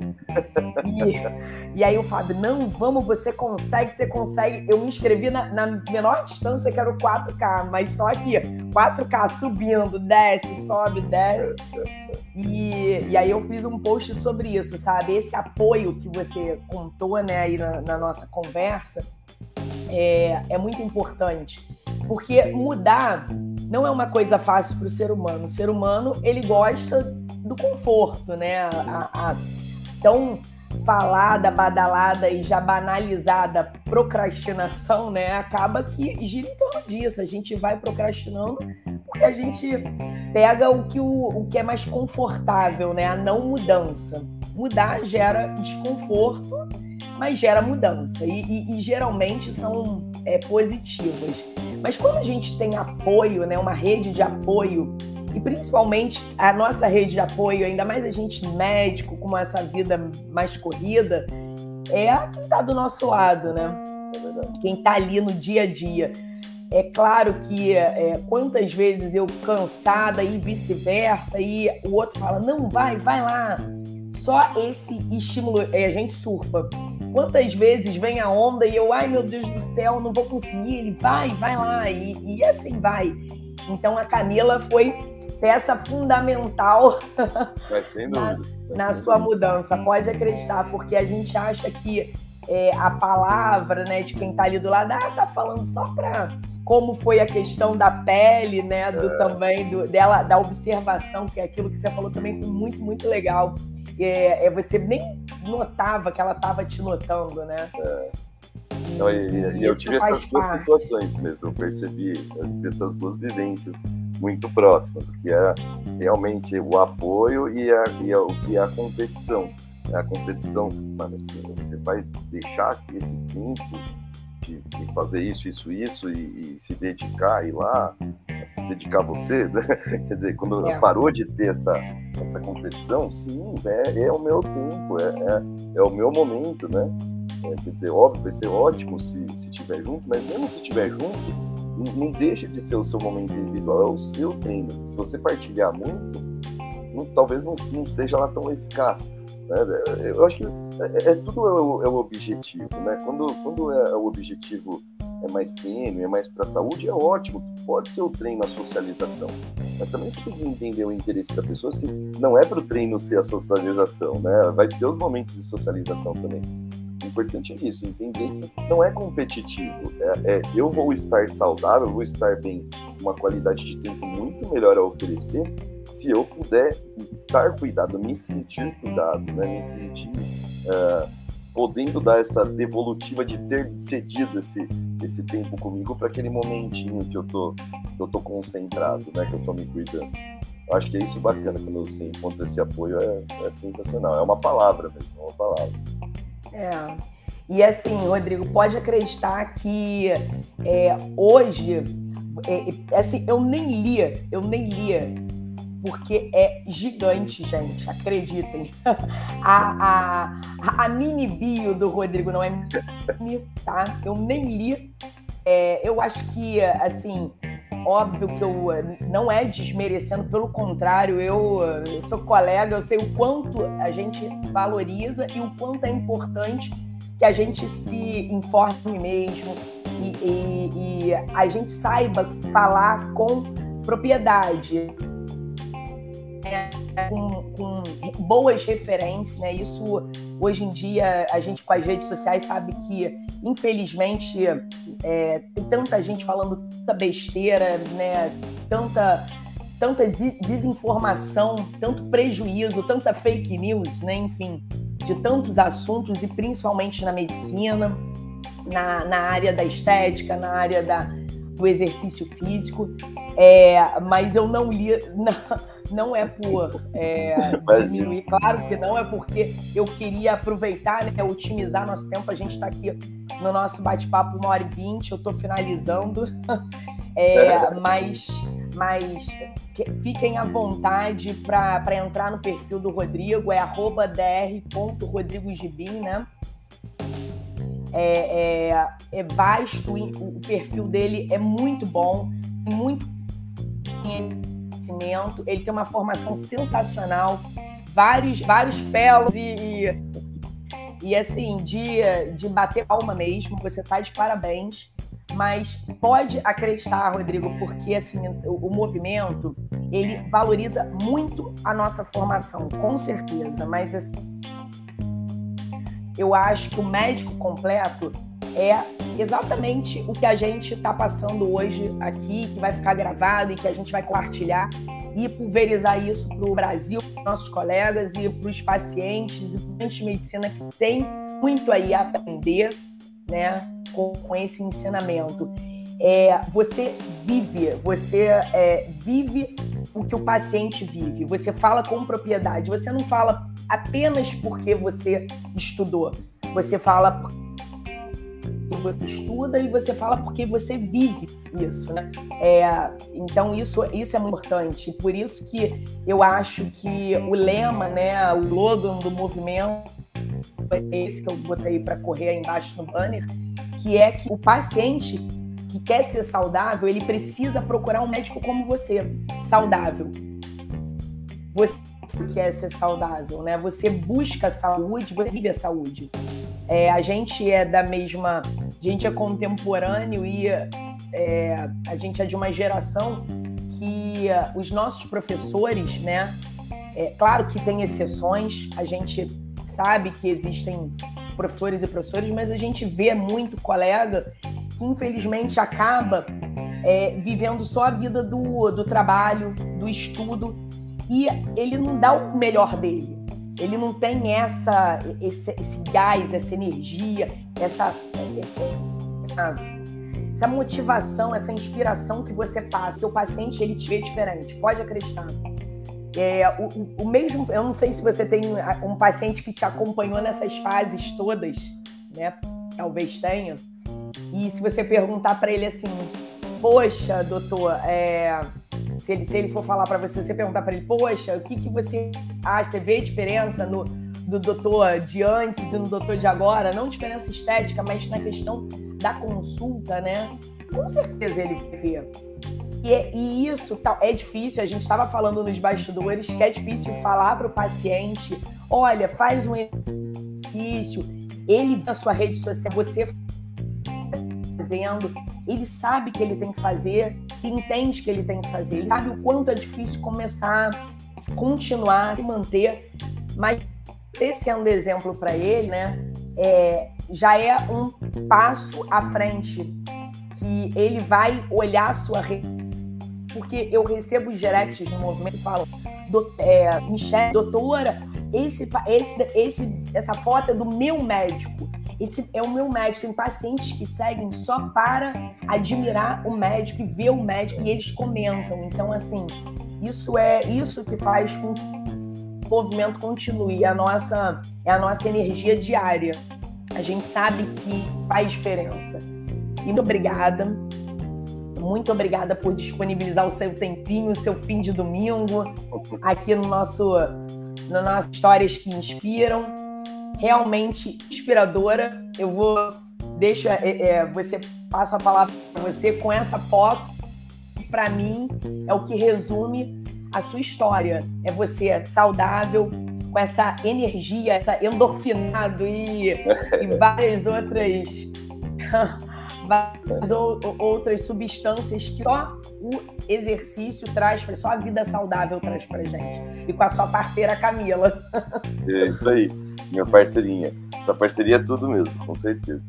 E Michel, imagina, eu que agradeço. E, e eu, eu até agradeço, eu acho que a, a mini eu acho que é de menos. Ah, eu acho que eu acho, uma coisa que o esporte traz pra gente é, é isso, né? Eu acho que a, a titulação a gente faz pra gente, né? É, não, não, faz para ser divulgada. É, é, ótimo, é uma satisfação pessoal também. Mas eu acho que quando você começa a lidar com o exercício, eu acho que coisas que te fazem a, a, a ver, ver, de um outro modo a medicina. Primeiro, tem que aprender a ouvir. Né? Muito mais do que a medicina convencional. Você tem que ouvir, você tem que entender a necessidade, você tem que entender a peculiaridade. É uma peculiaridade de performance, é uma peculiaridade de exercício terapêutico, é uma peculiaridade de meta, que seja ela estética. Mas você tem que aprender a ouvir, você tem que aprender a não julgar. E você tem que dar uma orientação embasada. Né? É, é, é aquela situação é, da, das gerações que você falou. Eu, eu aprendi a contraindicar exercício para um monte de situação. E hoje que eu vejo, eu vejo, meu pai do céu, quando mundo estava com a cabeça quando falava isso para o paciente, né? Então, é, é, a gente está é tá vivendo uma situação, né? É, por exemplo, é, e isso foi bacana, sabe? Eu, eu uh, sempre me julguei um bom cirurgião vascular, mas quando eu fui pensar, eu sempre escrevo exercício para o meu paciente, ou eu simplesmente falo, faça o exercício ou faça atividade física? Eu sei, eu sou, eu, quer dizer, eu era né, o cara que falava, faça atividade física, mas eu não sabia para escrever exercício. Não sabia o que para escrever, o que liberar, quando liberar, por quê? Porque a gente não, não aprende isso e a gente não vai atrás desse tipo de informação, né? A gente vai atrás do, do, do, da melhor droga, a gente vai atrás da, do melhor procedimento, mas a gente não vai no, no, no, que antecede isso, né? Mas qual seria a melhor, melhor prescrição? Um é melhor que o outro, um vai dar resultado melhor. Eu posso liberar, não posso, né? Hoje, hoje não tem nada melhor do que você treinar um paciente com aneurisma de aorta. Eu aprendi que pelo amor de Deus, não carrega nem sacola, não vai me inventar de puxar um vaso, nada, né? Então, quer dizer, eu acho que é isso que é bacana. Eu acho que pro, pro é. nosso exercício de dia a dia mesmo, é isso, é, é, é ouvir, é participar, é entender, é dar a contrapartida. E a, a formação fica para nossa sensação pessoal, para poder embasar isso com qualidade para o paciente, né? E, e, essa coisa de, de, de tentar, uh, pelo menos de ter passado pelas etapas, eu acho que isso foi bacana. E, me dá realmente, é, é, é, esse papo mesmo, sabe? Cara, não anda, não anda, porque é caminhada legal, é bacana, mas você vai caminhar um dia e depois vai ficar assado. É uma coisa banal, mas a gente não para pra pensar que o gordo assa, sabe? É só quem é. foi gordo que sabe o que é. É verdade. Assada, né? E, e, e, é muito limitante, né? Então, eu acho que esse, esse, essa troca, assim, é, é, muito mais do que, do que qualquer outra coisa em termos de, uh, em, em, termos de, de, de currículo, em termos de, de né? Eu acho que é isso que a gente pode oferecer mesmo, como, como relação médico-paciente. Parabéns, parabéns mesmo, parabéns pela, pela sua conquista, né? De sua conquista pessoal e profissional. É, eu, eu, fico assim é, muito feliz, né? Porque a gente, a nossa formação médica no Brasil, ela é muito, muito precária. A verdade é essa. É a minha, minha opinião, assim, eu sou muito crítica quanto a isso. Eu tenho até muito cuidado. Eu falo tudo, mas precisa ser mudada. Isso não vai mudar da noite para o dia. Foi o que você falou. É, para mim teria que ser obrigatório ter aula do, de, de, exercício físico. Os médicos eles não têm noção, né? Na, na, eu acredito que isso vem mudando, né? As faculdades já estão entendendo que, que tem que colocar, mas é, uma, é, uma, é um trabalho de formiguinha aí para muitos anos. É, muita coisa ser é, é, atualizada né, para o contexto da nossa, da nossa vida atual. Mas parabéns mesmo pela, pela inspiração que você foi aí no nosso, no nosso bate-papo. E uh, tamo junto, eu vou. Uh, olha, os vasculares estão fritos comigo, porque agora vai ser. eu, eu sou meio maluca, sabe? Eu tava num encontro aqui. Eu tava no encontro que teve de vascular, né? Eu fui acompanhar o Fábio. Aí eu falei, e, e, e assim, eu me meio da eu fiz vários, várias monografias na faculdade na cirurgia vascular que eu gostava muito, mas eu, por conta do longo, da longa formação, eu acabei desviando para anestesia. Coisa de mulher. Falei, ai, não, vou ter filho, não sei o que, isso vai, vai demorar muito. Mas eu sempre gostei muito. Tanto que no início, como ele já tinha mais tempo de formado, eu, eu que auxiliei por muito tempo ele, foi R único, e aí eu ficava auxiliando, eu como aluna interna, enfim. Aí, no meio do encontro, tu eu lá, estavam falando, não sei o quê. Aí finalizaram e falaram: Ah, mas é, alguém tem alguma pergunta? E aí o, o Fábio quase morreu, né? Eu levantei o braço e eu comecei a falar. Aí, aí tava, foi muito, muito mais sobre insuficiência venosa, tudo. É claro que tinha um monte de patrocínio, de medicação, de osmin, um monte monte. E aí eu cheguei, eu falei, gente, aonde que fica o exercício físico nisso tudo? né? Aonde que fica botar a panturrilha para malhar? Aonde fica? E aí o negócio foi meio que rolou um turbilhão ali. É, uns ficaram caída, meu marido querendo me matar, morrendo de vergonha, que ele é mega tímido, tanto que ele nem aparece no movimento, eu que boto, assim. Mas é, o, eu não me lembro quem foi. Eu acho que, não sei se foi o Areias, não sei quem foi que chegou e falou assim: Isso mesmo. Ganhou. Fala mais um pouco. E não sei o quê. Pronto, ganhei. Pois é, pois é. é isso, eu acho que eu joguei ali uma, uma sementinha. É assim, e você vai ser inspiração para muito vascular aí, tenho certeza. É, porque para mim é muito importante, muito, muito importante mesmo essa noção e a especialidade de vocês, ela tem que ter isso, né? Ela tem que ter esse conhecimento do exercício, tem que ter. É fundamental. Pô, exercício e, e, e vaso, gente, é tudo, tudo que, que se encaixa, né? A gente sabe dos diversos benefícios e, e e, alterações né, em, em, é, em, relação à parte cardiovascular. Então, assim, por que não, né? Tá de parabéns. Obrigado, obrigado. De parabéns. Fazer essa luta. E parabéns, parabéns vocês também pela iniciativa do canal, ótimo, é, é sensacional. Trazer à tona isso, né? São coisas que a gente faz, são coisas do nosso dia a dia, mas se alguém não se dispõe a divulgar e até o livro e tal, fica numa, numa realidade sempre que o médico atrás da cadeira, na caixinha. Eu adoro coisas que mostram a gente fora da caixinha também. A gente tem vida pessoal, a gente Sim. tem, né, tem atividades, a gente tem outras coisas, a gente também é multitarefas, né? E se alguém não se dispõe a divulgar isso, parece Sim. que a gente é tudo aquela coisa muito quadrada, muito formal, né? É, virou um estigma, né? Mas tá acabando, é, já vai acabar. É. Tá bom, Rodrigo, muito obrigada. Boa noite aí. E quem for assistir, olha, qualquer coisa, né? Pode, qualquer dúvida em relação à, restrição de fluxo, né? Pode estar perguntando para você, né? Mandando um direct lá. Boa disposição lá. Tá bom. Boa noite, gente. Boa para todo mundo. Prazer mais uma vez. Tchau. Tchau, tchau. Boa noite.